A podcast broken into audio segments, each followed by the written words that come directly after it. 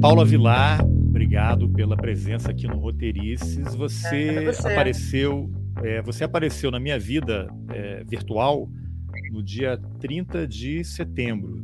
Não, 28 de setembro, porque eu estava lá no Twitter e aí apareceu na minha timeline um post seu que é a origem de toda essa conversa aqui que a gente vai ter. Então eu vou colocar o post aqui para as pessoas verem. Quem não estiver no YouTube, estiver só no podcast, eu vou descrever o que é, que aí vai ficar fácil para entender. Então é isso aqui, ó. Arte Vilar, arroba Arte Vilar 1, que é o seu, a sua arroba lá na, no Twitter, e diz: Pensando aqui que chargistas bem que poderiam receber mimos e serem chamados para podcasts que nem estes influencers, aí, risadas, né? Eu tenho várias coisas para falar, sobretudo darem visibilidade às chargistas mulheres. Aí você colocou uma charge que você fez. É. Com o rosto de uma pessoa assim desesperada, com os olhos meio vermelhos, assim, a sobrecarga de um chargista no governo Bolsonaro. A gente estava conversando um pouquinho antes de gravar, você contou por que, que como é que você fez essa charge. Então eu queria te dar a oportunidade. Então, se apresenta para quem eventualmente não te conheça ainda, né? Porque esse tweet seu aqui viralizou aí, né? Bastante gente assistiu. Onde é que você estava quando você fez isso e por que que você resolveu fazer essa, essa postagem aqui? Que, que, que fúria era essa que te motivou a fazer esse tweet? Né, que eu, eu tava voltando de São Paulo, né? Eu tava no ônibus. Isso já era oito horas da noite, assim. Eu tava pensando, assim, Aí eu tava pensando até, uma pessoa há muito tempo, muito tempo não, uns meses atrás, tweetou, não sei quem foi, falando assim, poxa, roteiristas e outras profissões assim, poderiam ser chamadas também para podcast, né? Geralmente as pessoas que são mais convocadas são influências, né? E aí eu falei, caraca, eu vou fazer um post também sobre isso, mas eu vou focar no, no, na charge, né? Porque geralmente chargista não é tão chamado assim, né, para falar em sobretudo agora nesse momento, né? E uma vez eu fui num podcast, o podcast Barca Furada, aí eu falei, cara, vou, vou puxar isso, né? Vou falar sobre isso. Aí eu fiz esse post aí, voltando lá de São Paulo. E você aí, gostou da minha... experiência, né, do podcast lá? Ah, gostei, porque eu adoro, eu adoro podcast, eu adoro falar. Aí eu falei, vou puxar de novo isso. Aí eu fui lá e fiz o post. Para minha surpresa, deu uma boa rodada esse, esse, esse post. Eu não imaginei que fosse rodar tanto, não. Aí algumas é. pessoas vieram falar, você veio falar. É, porque é interessante aqui que nesse tweet tem umas, umas coisas muito importantes.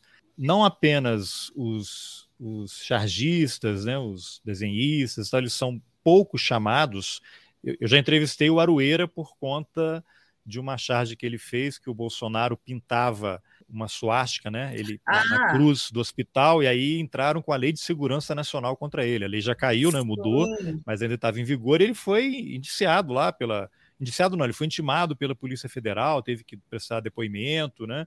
Era uhum. o André Mendonça que era advogado-geral da União, hoje está no Supremo, que estava colocando lei de segurança nacional em cima de todo mundo. Então, além de ter poucos chargistas dando entrevistas, mulheres, eu não, não tenho números, posso estar comentando aqui uma um engano, né? Acho que tem muito menos mulher chargista, né? E com isso o número de mulheres chargistas uhum. que tem projeção e destaque também fica muito pequeno, né?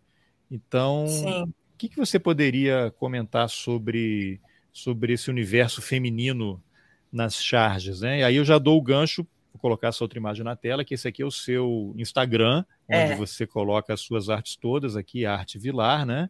Tem um monte de é. coisa. Aí o que está aqui no começo é o está marcado aqui no começo, é, que é já deixa a minha foto. Uma, já tem a sua bio aqui também, né? Aí você é. diz que você nasceu no Rio, em 92, nasceu formada em psicologia, especialização em psicologia sim. hospitalar. E, psicologia hospitalar, mas, mas hoje fala de psicologia somente através dos desenhos. Então eu vou deixar isso aqui na tela para as pessoas verem, para você falar de você, como é que foi essa transição aí da psicologia para a charge, e acho que essa formação te dá muitas ferramentas para você criar o seu trabalho, né? Porque você já é. tem um, um treinamento para pegar coisas muito específicas, né? Então, fala aí como é que foi essa, é. o seu interesse, primeiro pela psicologia e depois a transição. Sim.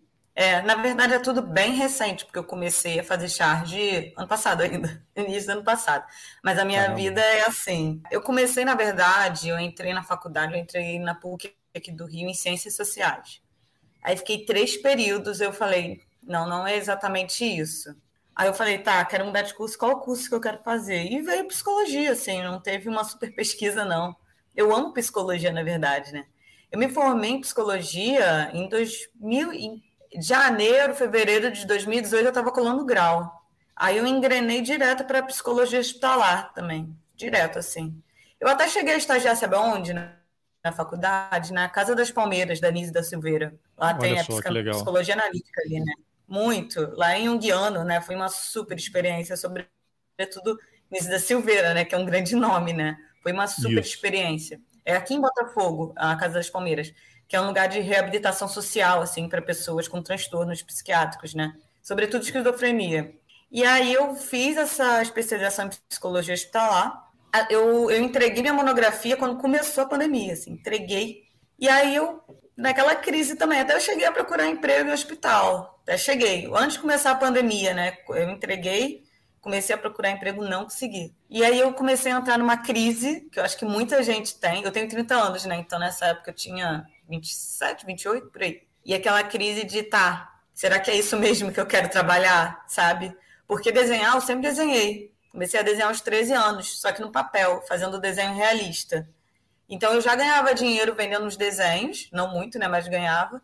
E eu tinha ganhando, ganhado zero reais com psicologia, porque psicologia, estágio não paga geralmente, emprego, muito difícil, assim. E aí eu comecei em 2020 a aprender Photoshop, fiz muito curso online na pandemia, mas muito curso online. Fiz curso de desenho, vários, fiz curso de Photoshop, aprendi a mexer no Illustrator, mas eu fiz muito. E aí eu comecei a entrar naquela crise, várias crises, né?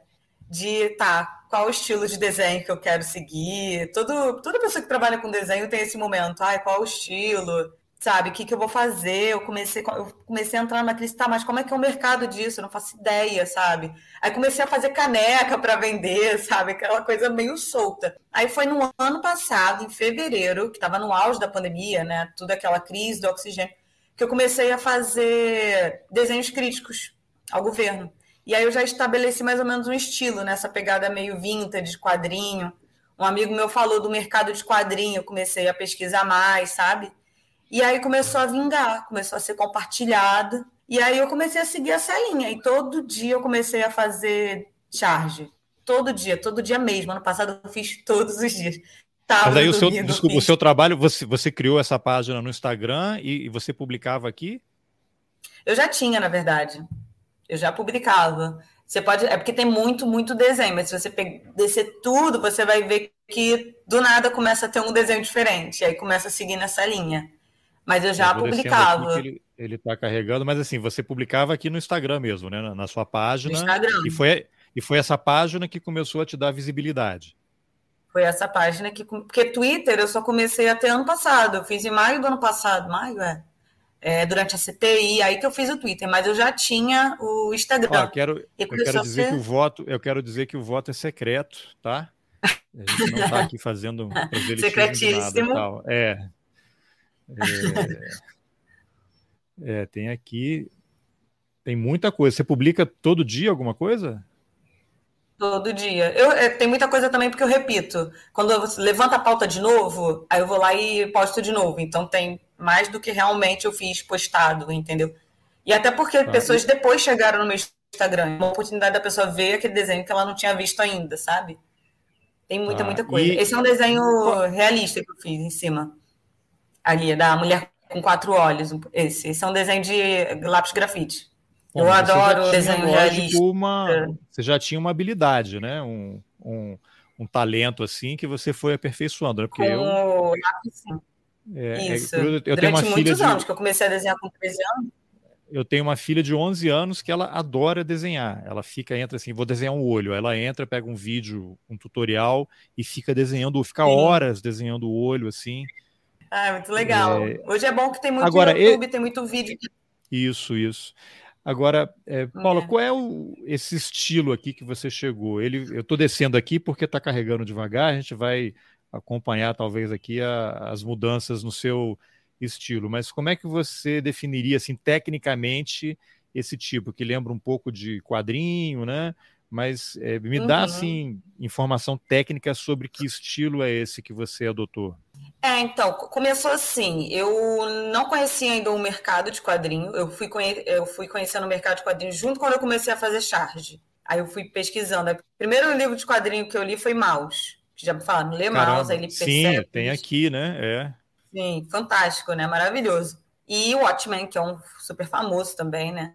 O sim, desenho do Watchmen me agradou muito, assim, tecnicamente, assim. O... Eu gosto muito desse traço. Eu não sou uma pessoa da caricatura, eu sou uma pessoa muito do realismo, assim. Então você pode ver que as pessoas que eu faço, elas têm tra... é, é, proporcionalmente real, sabe? Não é muito caricatura. E eu comecei a estudar mais quadrinho. Eu comprei outros, comprei comprei é, V de Vingança, comprei o Day Tripper, que é, é do Fábio Moon, né, do irmão dele. E eu comecei a comprar quadrinho para estudar também, tecnicamente, sabe? Então veio muito dessa pesquisa, assim, eu comecei a entender mais ou menos qual é o meu traço, assim. E aí eu fui vendo que é um traço mais realista mesmo. E eu ponho nos desenhos um filtro para dar uma impressão de antigo, sabe? Então eu tenho toda uma configuração no Photoshop que eu replico quando termino o desenho. Então dá essa impressão você citou, Você citou algumas obras aí, tem a ver com esse cara aqui? Tem. O Watchmen, o V de Vingança, foi é, escrito por Alan Moore, né? Que é um clássico, né? E eu gosto uhum. muito do Alan Moore. Gosto muito. E Quem aí. Não gosta, né? Quem não gosta? É, não, impossível não gostar, assim, ele é muito crítico, eu adoro ele, assim. E aí eu comecei a comprar vários quadrinhos, assim. Aí eu comecei a estudar mais. Eu ainda tô com um para comprar. Eu gosto muito do Marcelo Quintanilha também, que eu tô na lista. Eu já li um dele, aí eu tô para comprar outros dele. E aí foi meio que isso. Eu comecei a fechar mais uma técnica mesmo, assim, entender qual é o meu traço também, porque isso é um, é um caminhar do artista, né? Entender. Sim. E vai mudando e... também no longo dos anos. E aqui são tons é, pastéis, dá para dizer isso? Eu não entendo é. nada de arte, então fico É isso mesmo, é. Não, é isso mesmo. Eu uso tons mais pastéis, eu nunca uso uma cor muito saturada, muito chamativa. Assim. Eu sempre procuro no arquivo do Photoshop deixar, usar tons mais, mais desaturados mesmo. E na própria configuração, quando eu finalizo o desenho, que eu pego aquela configuração, ele desatura um pouco mais, que é para trazer mais essa pegada antiga mesmo, entendeu? Às vezes agora... um outro vai ter uma cor muito saturada, mas é menos. Agora, esses desenhos aqui você faz é, é no papel e passa para o computador? É direto no computador? Tem um programa? Como é que é? Não, é direto, é direto no computador. É, eu uso aquela uma mesa digitalizadora, então eu quero até comprar um monitor para desenhar direto, porque no monitor você olha para. Você está desenhando direto no computador, entendeu? Então você está olhando para a tela e escrevendo na tela, só que ser monitor é muito caro. Então eu estou usando uma. Mas aí é, tipo um tablet que. Mas é, esse monitor ele fica na mesa, assim. Ou, ou formar num ângulo, num ângulo tipo prancheta para você Isso, é. escrever é. na tela, como um tablet, né? Como você está fazendo num tablet. Como um tablet. Só que profissional. Tem até tablet menorzinho que você pode viajar e levar, mas como eu desenho papel, como eu vim do desenho, e eu sempre desenho em tamanho A3, né? Que é um pouquinho maior. Então eu gosto de desenhar formatos grandes. Só que, tipo, uma, um monitor desse é, tipo, muito caro. Eu estou juntando aqui minhas moedinhas para comprar. Então, por enquanto, eu desenho na mesa digitalizadora. Só que é o seguinte, a mesa, você olha para a tela e você está desenhando assim, entendeu? Então, é um pouco mais... Demora para se acostumar. Depois que acostuma, vai, né? Mas não é, entendi. Tipo, você olha para a tela e desenha assim? Fala de novo que eu não entendi. É porque, tipo assim, deixa eu mostrar. É isso aqui, ó. Entendeu? Aí ah, você desenha aí, você desenha aí e fica olhando na Isso. tela do computador na sua frente. Na Isso. É uma outra é experiência, né? É um outro treinamento, assim, né? É, outro, é, é, primeira vez deu uma confusão no meu cérebro, porque. Que você, em geral, você está olhando, está desenhando, está olhando para o dedo e riscando Exatamente. no papel. Ali que você está riscando aqui e olhando para frente, né? E olhando. É. Entendi. E isso dá uma confusão no cérebro inicialmente, porque esse, essa mesa ela tem um formato, ela tem o tamanho do monitor, entendeu? Então os primeiros traços sai super torto depois que você vai se acostumando. Então eu uso isso hoje em dia para desenhar, mas é direto no computador.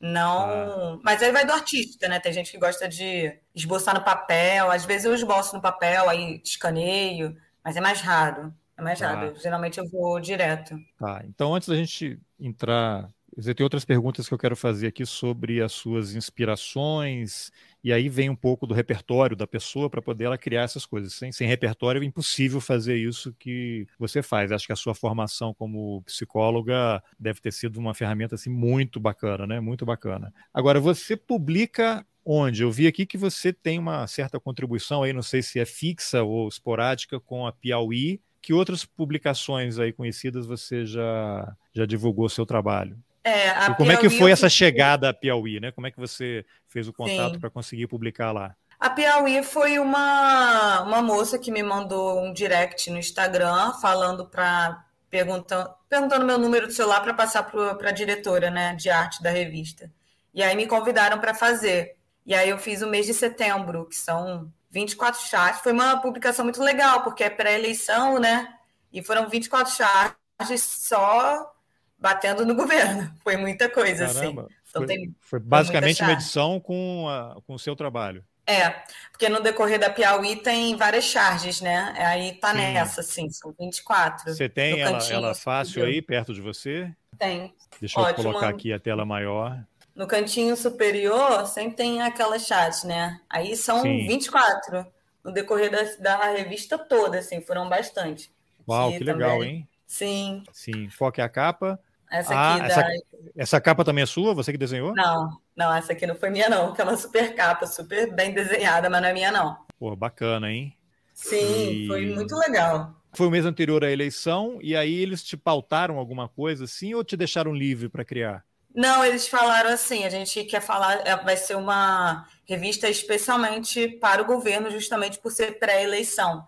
Então tem que, tem que bater no governo. Eu fiz uma lista do que poderíamos falar, sabe? A, Aí, a tipo, pauta é bater no governo. Vai lá e joga o seu futebol. Exatamente. Eu fiz uma lista que não foi difícil fazer, né? Porque isso é fácil. Aí, por exemplo, motociata, é, as chuvas, essa coisa do imbrochável. Eu fiz uma lista, sabe? Aí selecionamos, né, as melhores, e aí eu fazia, fui fazendo. E aí, claro que eu já tinha muito, muito recurso, porque eu até repeti tema, porque depois de um ano e meio fazendo todo dia charge, né? Eu já tinha feito alguns temas, né? Então, tive muito esse recurso de charge que eu já tinha feito, né? Mas aí, mas muito... todas eram inéditas, né? No máximo você pode ter aproveitado uma ideia isso, anterior e isso, retrabalhado. Todas eram inéditas. É, uma ideia e ter feito um desenho mais elaborado, isso sim. Aí Com foram 24. Elementos, tá. Tá, caramba, muito legal. Bom, e além da Piauí, é. onde mais você está publicando? Ou tem publicado? Então, a primeira revista foi a revista Roseira, que foi a primeira revista é, de futebol, mas para o público feminino. Aí era a primeira edição, aí eu fui convidada para fazer um desenho. Aí tem a Formiga na capa, uma revista super bonita, assim. Aí foi um desenho. Eu e uma cartunista chamada Carol Cospe Fogo também fez. E aí chamaram as mulheres justamente por ser uma revista feminina de futebol, né? Aí foi minha primeira publicação. E aí também teve ah. a revista Morel, que aí eu falei sobre esse mercado de cripto, uma crítica né, ao mercado de cripto. Aí já é uma é sequencial assim esse, esse, esse desenho que eu fiz para a revista Morel.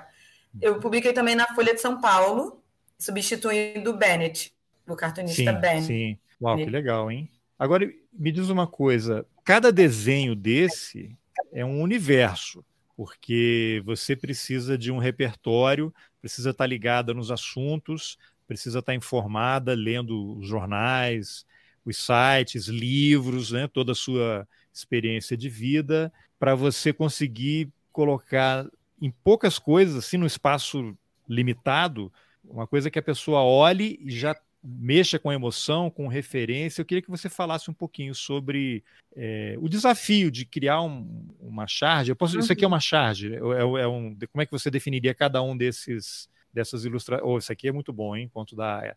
Ah, eu adoro conto da.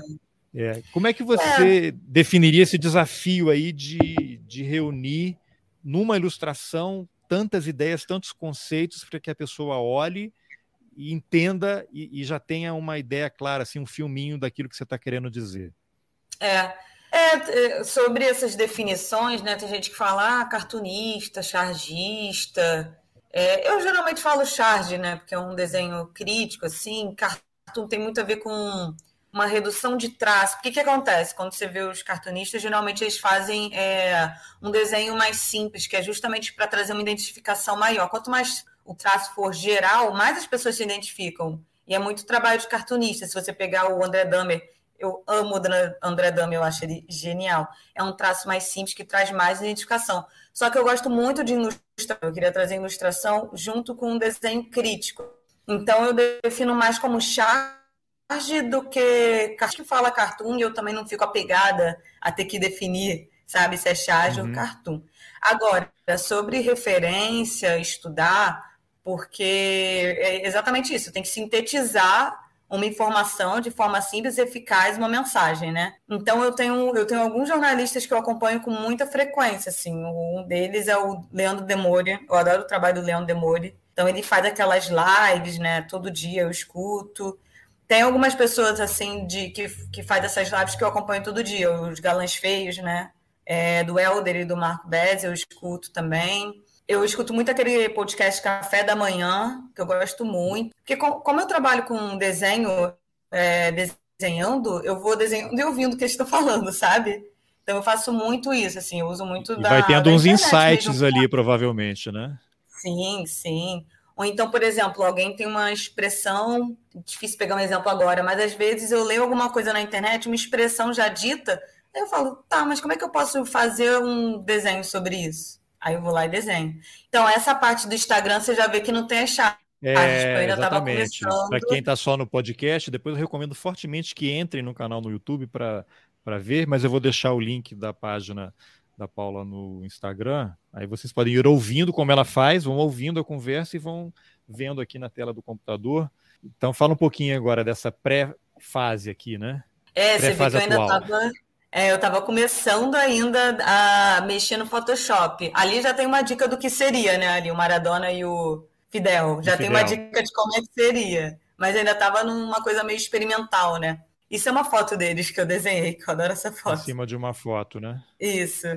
Transformei em quadrinho, né? Mas você vai ver que tem mais é, desenho meu de lápis mesmo, a Amy House. Tem alguns desenhos assim em outro estilo, né? Ah, isso aí foi. Isso aí é lápis de couro, o outro do Pink Floyd, né? Do The Wall. Então tem, tem outras coisas assim no, no início do meu Instagram. Tem muito mais desenho que não é exatamente o estilo que eu sigo hoje em dia. Tem esse que é mais psicodélico também. Então aí são os primórdios, né, do tempo. Isso é 2019, é. mais ou menos, o ano. Tá. Tem mais desenho é, de lápis. É, tem uma... É, é uma mudança mesmo, né? Tem. E como eu estava aprendendo Photoshop, eu gostava muito de fazer essas manipulações digitais. Hoje em dia eu não faço tanto, mas eu adorava. Dá um é, trabalho, né? No... Dá um trabalhinho. É, dá um trabalhinho. Você tem que aprender conceito de desenho, né? Então, tudo isso foi aprendendo, luz, sombra. Mas eu adoro estudar isso, né? Então, para mim sempre foi um prazer. Ah, Aí já tinha uma diquinha também do que eu ia começar a fazer. uma pegada mais vintage mesmo. Ah, que legal, hein? Muito legal. Vou deixar o link tá lá em cima. Agora tem outra coisa que me chamou a atenção. Você coloca a charge, né, com o tema. Essa aqui que a gente está vendo é ali é o Paulo Guedes. O que, que é aquilo? É, é o, Paulo Guedes. O Paulo, é o Paulo Guedes, Guedes, como se fosse um meteoro caindo sobre a carteira de trabalho, né? E é, aí tem uma outra aqui, o Bolsonaro pisando no salário mínimo, aí você coloca é, um print de uma notícia do jornal, no caso aqui é da Folha, é. plano de Guedes prevê salário mínimo e aposentadoria sem correção pela inflação passada. E aí tem um videozinho aqui de uma senhora, Isso. deve estar reclamando de alguma coisa. Sim. Mas assim, você tem feito várias postagens assim, né? Você coloca ali a charge e aí vem a matéria, é. né? Vem um texto, alguma coisa assim. É, é, é que nesse que aí momento, a pessoa dá uma referência para a pessoa, né? Isso. É para situar a pessoa, né? Para entender por que eu estou falando disso, né? Aí eu trago uma chamada assim para as pessoas entenderem por que eu estou falando isso. Agora, nesse momento de pré-eleição, eu tenho posto mais cards para pessoa, as pessoas espalharem, né? Mas é mais recente esse movimento de botar mais do que um desenho, porque geralmente eu ponho desenho e uma matéria só para dar uma situada, sabe? Nesse momento que eu estou botando mais cards, sabe? Trazendo mais material para quem quer material, sabe? Então, estou nesse movimento. Até fiz um ah. Freud ali, que eu peguei do é, Psicologia das Massas. Peraí, peraí. Eu tô, eu tô lendo esse livro agora, né? Ah, irado, tinha sim. lido ainda, sim. isso aí deve ser da sua formação, né? Acadêmica sim, e tal, mas aqui porque é impressionante, né? Isso aqui, ele uhum. escreveu esse livro, também é muita análise em cima de um livro de um outro é, psicanalista, né? E ele até aqui diz no início que ele queria que esse livro fosse uma das grandes obras do século XX. Ele estava tentando terminar antes de virar o século, né? Mas isso, totalmente atual e você vê o que está descrito aqui é exatamente o que a gente está vivendo. Aí eu queria aproveitar isso de gancho também para você falar um pouquinho como é que a tua formação como psicóloga te ajuda a identificar esses traços, né? Porque muita gente fala do, do governo Bolsonaro, do Bolsonaro, o cara é fascista, é nazista, tem traços nazistas e fascistas. E aí você tem até o Michel German, que é um historiador lá do Rio de Janeiro que eu já entrevistei, ele publica, escreve e, e, faz lives e dá entrevistas muito falando sobre isso, né? E aí ficam criticando ah, que ele está banalizando o nazismo, o Holocausto. Ele fala, não tô, eu quando eu falo sobre isso, eu não estou falando sobre o Holocausto, estou falando sobre o nazismo, porque o Holocausto ele é consequência do nazismo. E não sou eu que chamo o Bolsonaro de nazista, é ele que se apresenta como nazista, pelo que ele fala, pelo que ele defende, né? Até aquela frase Deus, Pátria, Família, que é um dos motes, é um dos lemas Sim. da campanha dele, é um, um lema é, fascista do integralismo, que está lá na, na, campanha dele, não tem nenhuma dúvida em relação Sim. a isso. Agora, como é que você, essa tua formação te ajuda, de alguma forma, a identificar esses traços de forma que você possa incorporá-los ao seu trabalho? É, hoje em dia, assim, eu não atuo mais como psicóloga, né? Eu não, não atuo. Mas isso ficou eu, em você, né? A tua formação. Ficou, ficou. Eu amo psicologia, assim.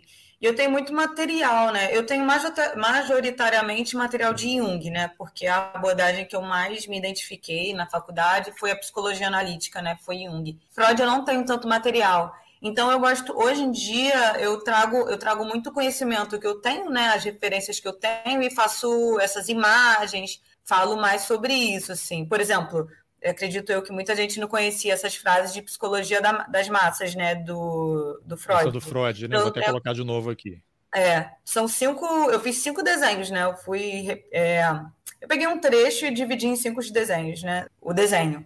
Então hoje em dia eu trago mais essa esse conhecimento, assim. É claro que, assim, eu tenho, eu tenho uma vasta amizade com as minhas amigas de psicologia, a gente tem um grupo e tal, e eu sinto que cada dia que passa eu estou mais distante da psicologia de porque eu não, eu não exercito, né? Então muitas coisas eu vou esquecendo, vai ficando mais atrás, assim. Só que é isso, eu tenho muito livro, eu tenho muita referência. Então volta e meia eu pego algum trecho, um desenho, então eu tento mesclar a informação do, da psicologia junto com o desenho, assim.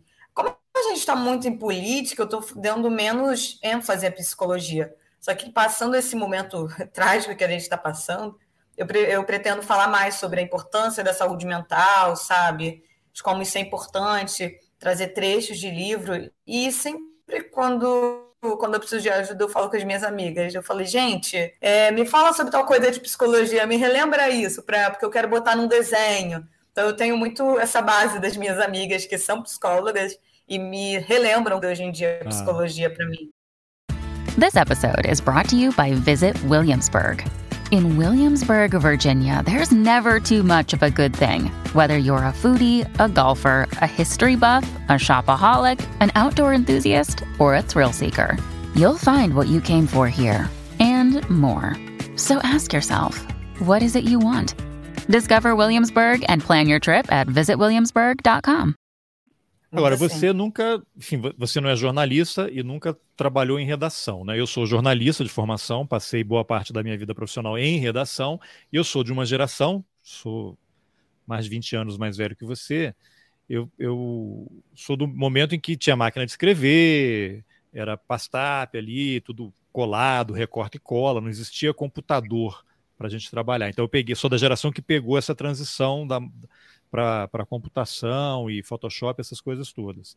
Mas o trabalho na redação, assim, ia todo mundo para a redação, todo dia. Os repórteres, os editores, o, o chargista, o motorista, o fotógrafo. E essa convivência de redação, uhum. que é uma uhum. coisa caótica, ela também é muito rica porque você promove uma troca de informação, de outras experiências. Sim. E você, pelo fato de não ser jornalista, nunca ter trabalhado em redação, eu acho, né? Não sei, depois você me corrija aí. Não, nunca é, Como é que você, você percebe eu sei, como você nunca teve essa experiência, talvez você não sinta falta, mas você que trabalha de casa, aparentemente, né, pelo que eu tô, tô entendendo, você, você sente falta de um convívio? Lógico que depois a gente passou pela pandemia, o mundo mudou, a forma como a gente lida com as pessoas tem mudado, a dinâmica do trabalho é outra, as pessoas estão fazendo mais coisas de casa. Eu sei que chargista não era raro, assim, eventualmente o cara trabalhar de casa já há mais, há mais tempo do que os jornalistas em si. Mas você acha que o fato de ficar sozinha em casa, não sei qual é o tipo de interação que você tem com o mundo exterior, né? Estou vendo a janela aí do seu quarto ao fundo. Sim. É, você acha que essa, você tem uma, sente falta assim, uma convivência maior de estar na rua ou numa redação com mais gente trocando ideias. Você sente alguma falta disso? É, é uma pergunta muito boa, né? Porque eu não tinha exatamente parado para pensar nisso, porque eu comecei na pandemia, né? Então, todo mundo de home office, eu nunca tive a experiência de ir para uma redação, eu, é um ambiente que eu nunca estive assim. Então, talvez eu não sinta falta, porque eu nunca conheci. É porque é isso, né? Não sai de casa, tem uma uma coisa meio solitude, assim, que, que seria interessante trocar mais, né? Eu falo com alguns amigos chargistas meus com frequência. Um deles é o Desenhos do Nando, que ele é muito conhecido principalmente no Instagram, que ele é chargista também, ele, ele trabalha para o Brasil 247, e eu sempre falo com ele, assim, é, ah, essa charge, o que você acha? E o Chris Vector também, que, são, que é um ilustrador, né? que a gente sempre troca. Então, Sim. são basicamente essas trocas que eu tenho, assim, mas fisicamente. o Chris Vector, ele é. Ele faz muita. Ele é do Le Monde Diplomatique, né? Brasil? Ele faz muita capa. Eu não sei se ele é, mas ele, ele já fez muita capa. Produz muita coisa para lá. É. Sim, sim. Ele, tá. ele já trabalhou extensamente também com jornal, fez para o Globo agora. Então, é, aquela charge da Damares como se fosse a tia Júlia do, do, do Conto da Aya não é sua, ah, não, né? É uma que ela tá do, do conto de Aya, né? Não. É, esse colocar o rosto dele, é porque é bem é o mesmo estilo, né? Sim. Esse desenho é do Butcher Billy, que ele, ele não é nem chargista, ele, ele é ilustrador. Ele é muito bom ilustrador. Ele, ele é brasileiro mesmo, ele tem esse nome, mas ele é brasileiro. Ele, se não me engano, ele é do Sul. E ele fez esse desenho, já tem um tempo esse desenho, e viralizou É, mas muito. assim, eu uso direto na, aqui no, no Sim, Twitter, vou até é achar aqui para colocar para as pessoas saberem do que, que a gente está falando aqui, de novo no podcast. Eu não sei quem já viu o conto da Aya, mas é uma série que aqui no Brasil acho que está pela Globoplay, né? Tem algum outro canal é. aí. E, e é uma série bem distópica. Peraí, vou parar essa tela aqui, colocar outra. É. é essa, né? Essa mesmo, do Butcherbilly. É maravilhosa essa, essa ideia. Engraçado dele. que não, essa aqui não apareceu o crédito dele aqui, ou está escondido em algum lugar que eu não estou vendo. Porque apareceu, é. eu não, não tinha o crédito, eu não sei de quem é, né? E. É, sim. Então... Rodou muito essa imagem, muito mesmo. Eu lembro que a primeira vez que eu vi, eu acho que foi em 2019 a primeira vez que eu vi, eu fiquei ah, maravilhada. É antiga, sim, olha só. É, isso foi antes de tudo isso, foi já tem um tempinho essa imagem. Só que quando, quando vem alguma notícia da Damares, ela se esparrama assim, a imagem. Né? Até porque ela permanece atual. Muito atual, exato. E foi é. a partir disso que eu falei, hum, vou misturar também o governo Bolsonaro com o conto de Aya. Em alguns desenhos eu misturei. Eu já li o é, livro e... também, eu adoro o livro. Tô vendo é. a série, já tem episódio novo. Pois é, a nova temporada ainda não entrou na, na Globoplay aqui, eu vou aguardar. É. Isso aqui é. é. o túnel do tempo, né? Não é daquela série antiga? É. Não. Não, Sim? é porque é, eu, é porque eu amo ilusão de ótica, né? Eu adoro tudo que tiver uma coisa meio ilusão de ótica, eu adoro. E volta e meio eu pego alguma imagem de ilusão de ótica e jogo com alguma ideia. Ah, Essa imagem, mas... eu pensei o seguinte: eu fiquei pensando assim, gente, nunca vai ter fim nessa né, luta política, isso é para sempre, né? Essa é. luta é. É boa a resposta do outro cara: não, não tem fim, não? Ele, não, não, não tem. Não, vai continuar andando nesse, eternamente, sabe? Foi por isso que é. eu fiz. É, hoje em dia eu estou fazendo muito política por causa do momento, mas passando isso, melhorando, eu quero falar de outras coisas, como eu disse, falar mais de psicologia, questões existenciais, eu gosto muito. Eu gosto muito do Carl Sagan. Eu tenho até o, aqui o. O Mundo Assombrado pelos Demônios, não. não esse, é esse eu ainda não li, por enquanto só li esse aqui. Aí eu já peguei parte desse livro, transformei em desenho. Gosto muito de fazer essas coisas, sabe? Trazer um trechinho do livro, traduzir um desenho. Gosto muito de fazer isso. Plane é, ah. Planeta, sistema solar, eu adoro esse assunto também. Mas é que está muito ah. político agora, então estou focando mais nisso, né? Mas é, aí está focado em política, lógico, não, não pode ser diferente. Mas vamos considerar que, se tudo der certo, o Lula for reeleito, no próximo dia 30, nós teremos talvez uma radicalização nesses últimos meses do governo, sabe-se lá o que pode acontecer. Pois Eu é. até fico intrigado com esse relatório aí que o Exército teria feito sobre a eleição, que não divulga, dizer, disseram que vão é. divulgar só depois do segundo turno, e eu me pergunto, mas não, tem que divulgar agora, porque depois do segundo turno, se o Bolsonaro perde, esse relatório pode ser qualquer coisa. Que teve Sim, fraude, aí vai, vai se prestar a qualquer coisa. Tá, tá tudo muito estranho. Mas supondo é. que Bolsonaro perca, todo mundo aceite o resultado e, e tal. Como é que vai ser um, um eventual, eventual arte vilar do governo Lula? Então, isso, isso, me perguntam, já me, já me perguntaram isso, eu já me perguntei isso. E eu não sei te dizer como é que vai ser, porque eu não tive experiência. Mas aí eu sempre respondo: a gente tem tanto chargista, cartunista bom, se você pegar o Eira, a Laerte, tem, passaram pela ditadura, passaram pelo governo do Fernando Henrique, passaram pelo Lula. Você vendo as pessoas que já estão aí na estrada há mais tempo, dá para você entender mais ou menos como é que vai ser, como é que seria esse movimento, já que eu tenho um alinhamento né, com eles. Eu pego muito essa galera, assim, mas uma resposta assim de como vai ser fixa, eu não sei dizer não. Aí tem que deixar acontecer mesmo. Deus quiser. É. Lula entrando, eu vou saber melhor qual o direcionamento que eu vou tomar com mais firmeza, assim.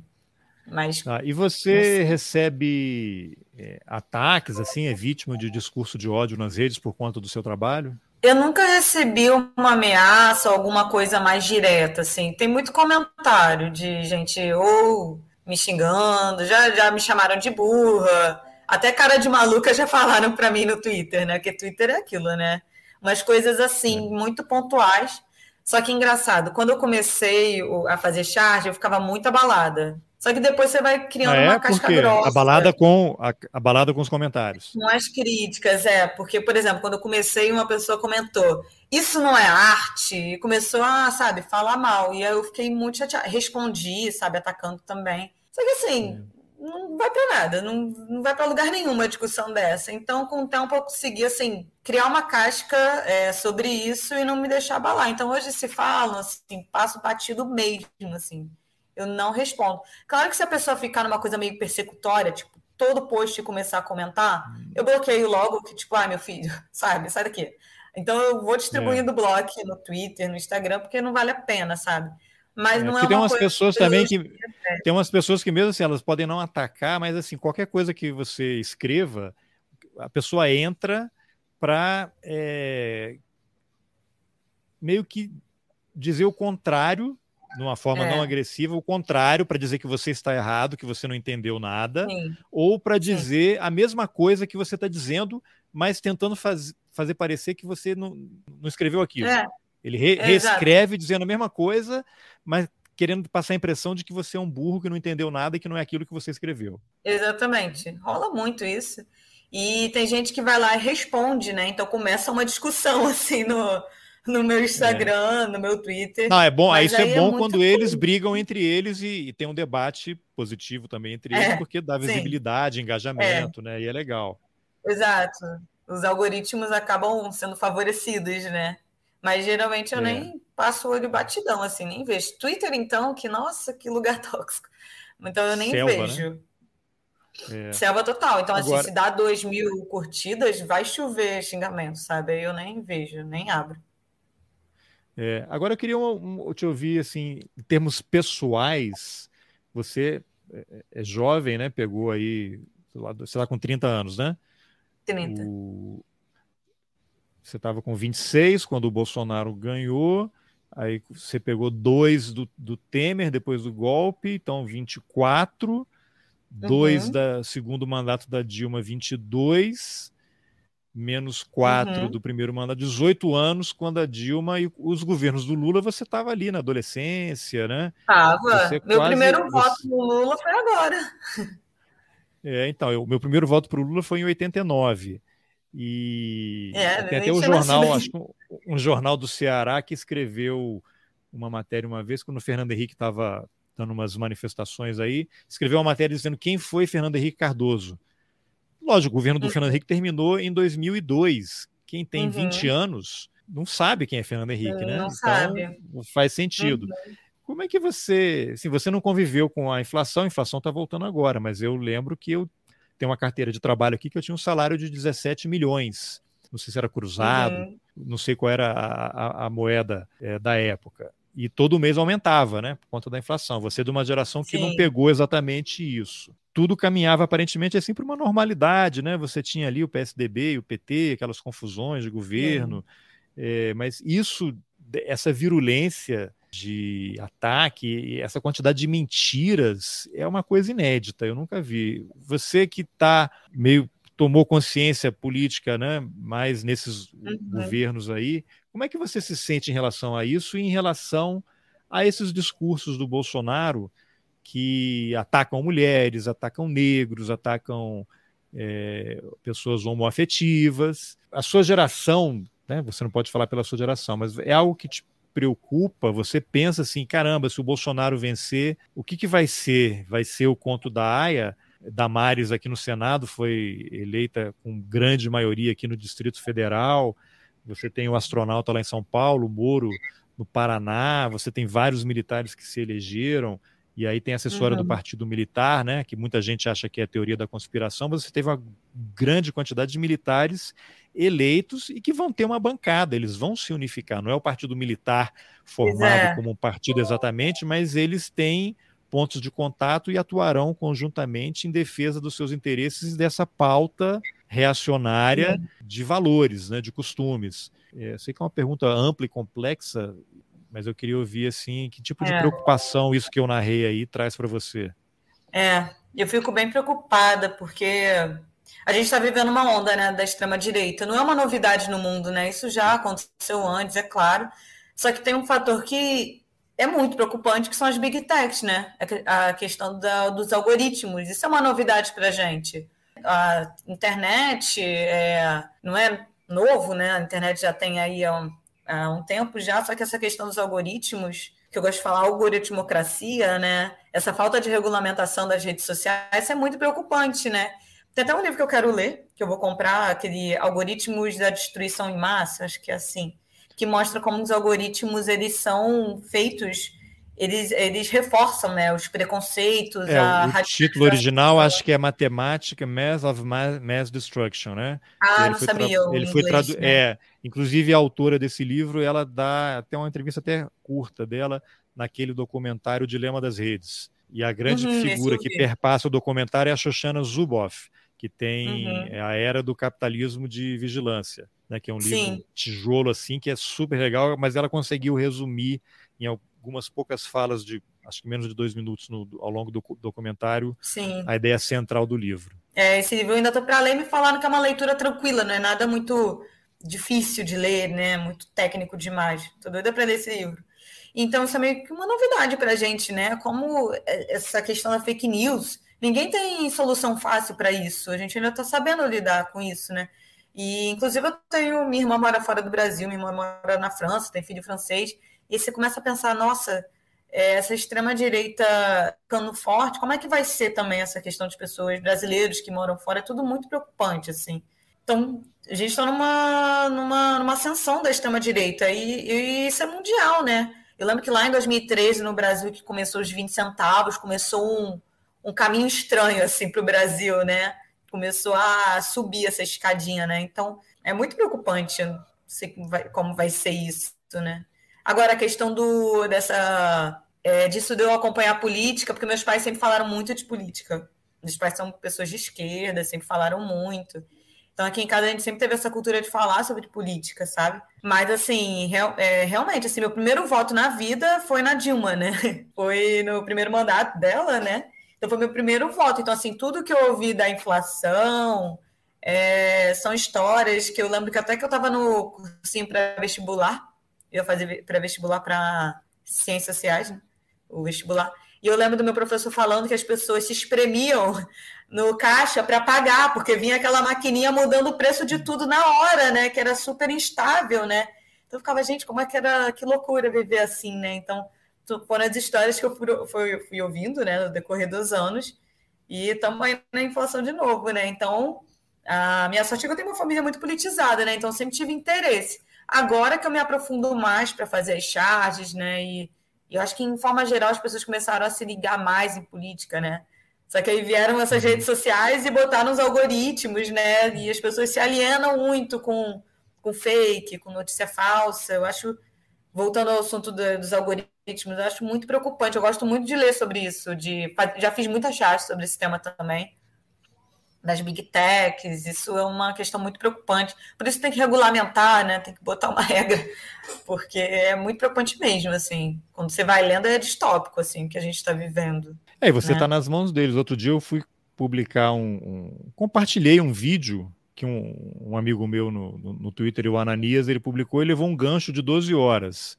Eu vi. Ele achou que fosse alguma coisa que estava escrito. Aí eu, eu compartilhei e na hora eu também fui bloqueado por 12 horas. Você foi também? Sem, eu também fiquei 12 horas sem poder publicar nada. E aí ah, você pode recorrer, só que aí leva tempo para eles avaliarem. E aí eles te dão a opção, mas você pode é, retomar a sua conta se você admitir que você, você violou as regras do Twitter mas eu não sei o que, que eu violei, porque eles não dizem o, o que, que é, é. Era um exato. vídeo do Bolsonaro falando assim: é, é, não vou me envolver em campanha, acho que no Mato Grosso do Sul. Aí aparece um outro vídeo dele pedindo voto para o candidato uhum. lá no Rio Grande do Sul, no, no Mato Grosso do Sul. E aí eu não sei qual se era direito autoral, o que, que tinha ali que fez o vídeo. Ele aparentemente ele já estava. É, o algoritmo do Twitter já sabia que não podia exibir e todo mundo que compartilhava tomava um gancho. Várias pessoas que fizeram isso, que eu tinha comentado, também foram punidas. Agora, uhum. se, se, ele sabe que não pode publicar aquilo, ele bloqueia, né? Você nem sobe o vídeo. Sim, Você não exato. consegue carregar. Olha, esse vídeo está proibido, não pode, vai fazer outra coisa da sua vida. Sim. Não, não é nem que houve denúncia. denúncia contra né? mim foi, foi automático, né? Sim. Você fica sem saber. Enfim, tem que ter regulamentação Sim. realmente. É, tem muita coisa errada. E você vê um bando de fake news aí que não, não toma bloco, que fica passando livremente. Então tem muita coisa que é tá. Dinheiro, eu tenho muito né? medo de ser é. bloqueada, porque. Pois é, porque os convites que eu tenho, por exemplo, revista Piauí, Amoré, foi tudo convite através das redes sociais. As pessoas não, quase não usam e-mail hoje em dia. A tua então, vida profissional praticamente está no Instagram. Se bloque... te bloqueia o Instagram, uhum. você sai do mercado, né? Exatamente. Eu fico até pensando, gente, se acontecer isso, que eu vou ter que tomar uma medida, porque é a minha fonte de renda também, sabe? Tudo. Raramente alguém manda e-mail, geralmente é tudo rede social hoje em dia.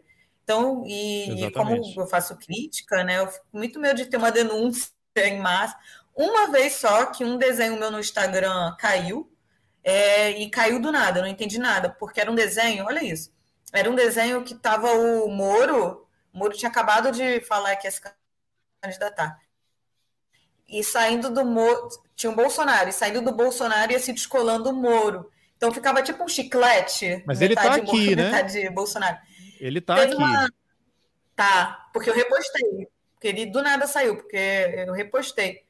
Mas teve uma denúncia. Foi um desenho que circulou muito, denunciaram. Eu não sei qual foi o tipo de denúncia. Mas um desenho desse caiu e não tinha nada de ofensivo. Aí eu fui lá e repostei de novo. Fiquei até com medo de levar uma, um gancho aí da, da de reincidência. não aconteceu, não.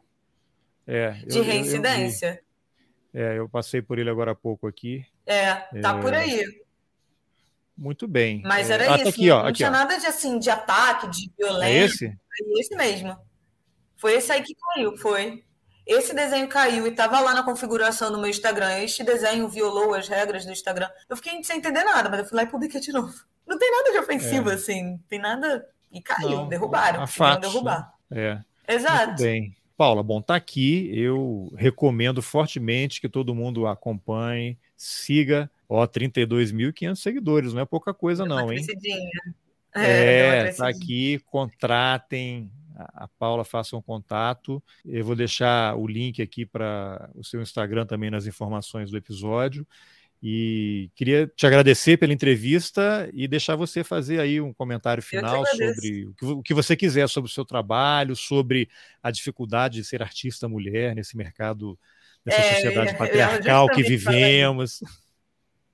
Eu sempre falo isso, assim, com palavras finais, eu gosto, eu, eu pauto muito isso, porque é muito comum acharem que eu sou homem. Impressionante. As pessoas Você veem é minha foto. Não, exatamente, sou mulher. As pessoas, pá, acham que eu sou homem. É muito comum isso.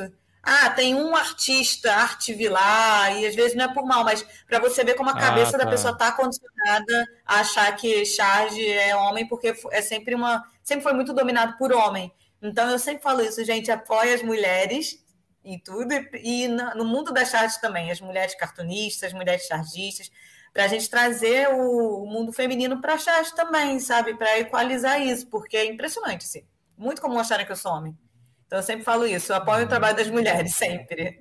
Acho e você não montou ainda aí uma, uma confraria das chargistas, desenhistas mulheres? Não, eu participo de um muito ativamente, elas postam meus desenhos, que é um Instagram, tem no Twitter também, chamado Mina de HQ. Mina de HQ é, são, são duas ou três mulheres que organizam cartoons, quadrinhos e charges femininas e elas sempre falam, pautam muito isso. E elas apoiam e incentivam as pessoas a apoiarem. Elas trazem nome mulheres trans também, mulheres pretas. Então elas têm todo esse trabalho de movimento do mundo do quadrinho, oh, das chargistas e das cartunistas mulheres. Então eu tô ali com elas também. Muito legal. Mina de HQ, vale a pena muito conhecer. É. Elas fazem esse movimento. Não, então, é já impressionante. Vou pedir é você fa já vou pedir para você fazer uma ponte aí com elas, né? Vamos fazer uma entrevista com elas também.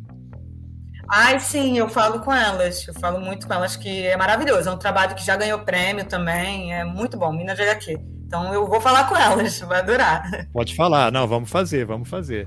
Tá bom, Paula, obrigado, parabéns pelo seu trabalho, que Obrigada você continue você. produzindo Obrigada. aí e a gente luta com as armas que a gente tem, né? E Sim, exato. Muito sucesso para você e exatamente, que é muito poderosa, né? E obrigado pela entrevista. Obrigada.